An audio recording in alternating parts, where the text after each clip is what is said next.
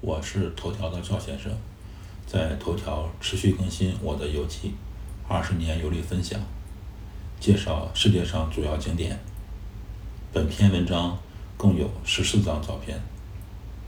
在萨尔茨堡的米拉贝尔花园这里，我和老婆遇到了另外一对年龄和我们相仿的年轻伴侣，他们也说汉语，在喷泉附近找我帮忙给他们二人拍一张合影。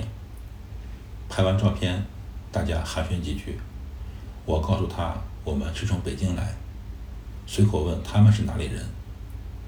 对方男性朋友明确告诉我，我们来自于台湾台北。我听了这句话，感觉有一些刺耳，当然也可能是我太敏感了。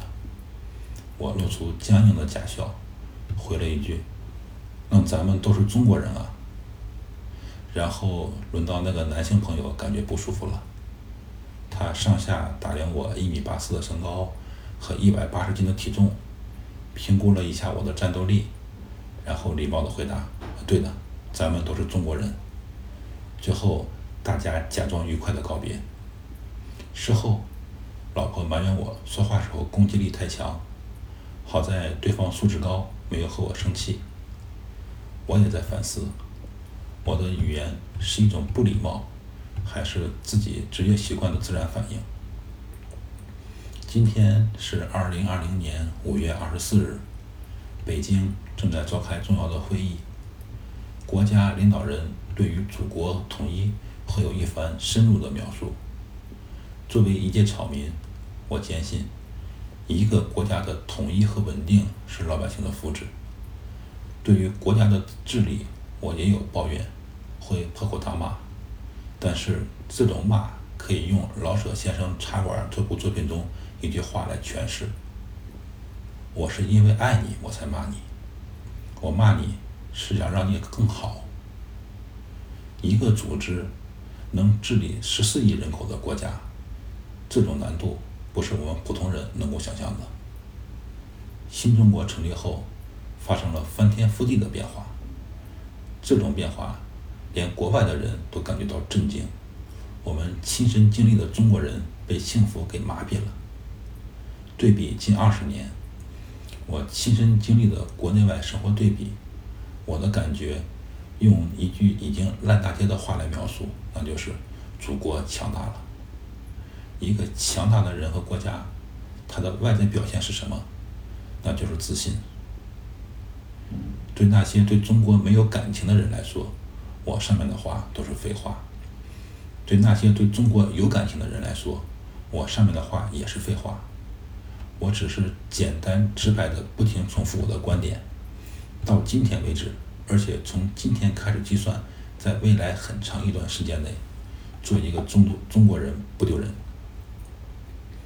下面开始说旅行，米拉贝尔宫。是奥地利萨尔茨堡的主要名胜景点之一，是巴洛克风格，模仿意大利和法国宫殿。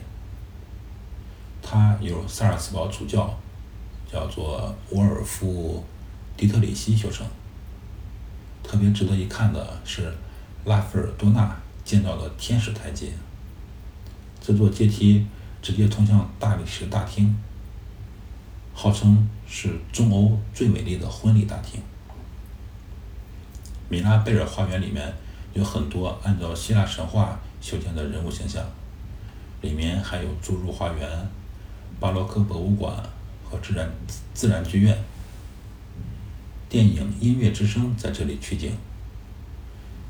小时候，我觉得《音乐之声》是一部音乐电影，其中的歌曲《哆来咪》和玩。体现牧羊人牧我时的哦，那个声音特别好听。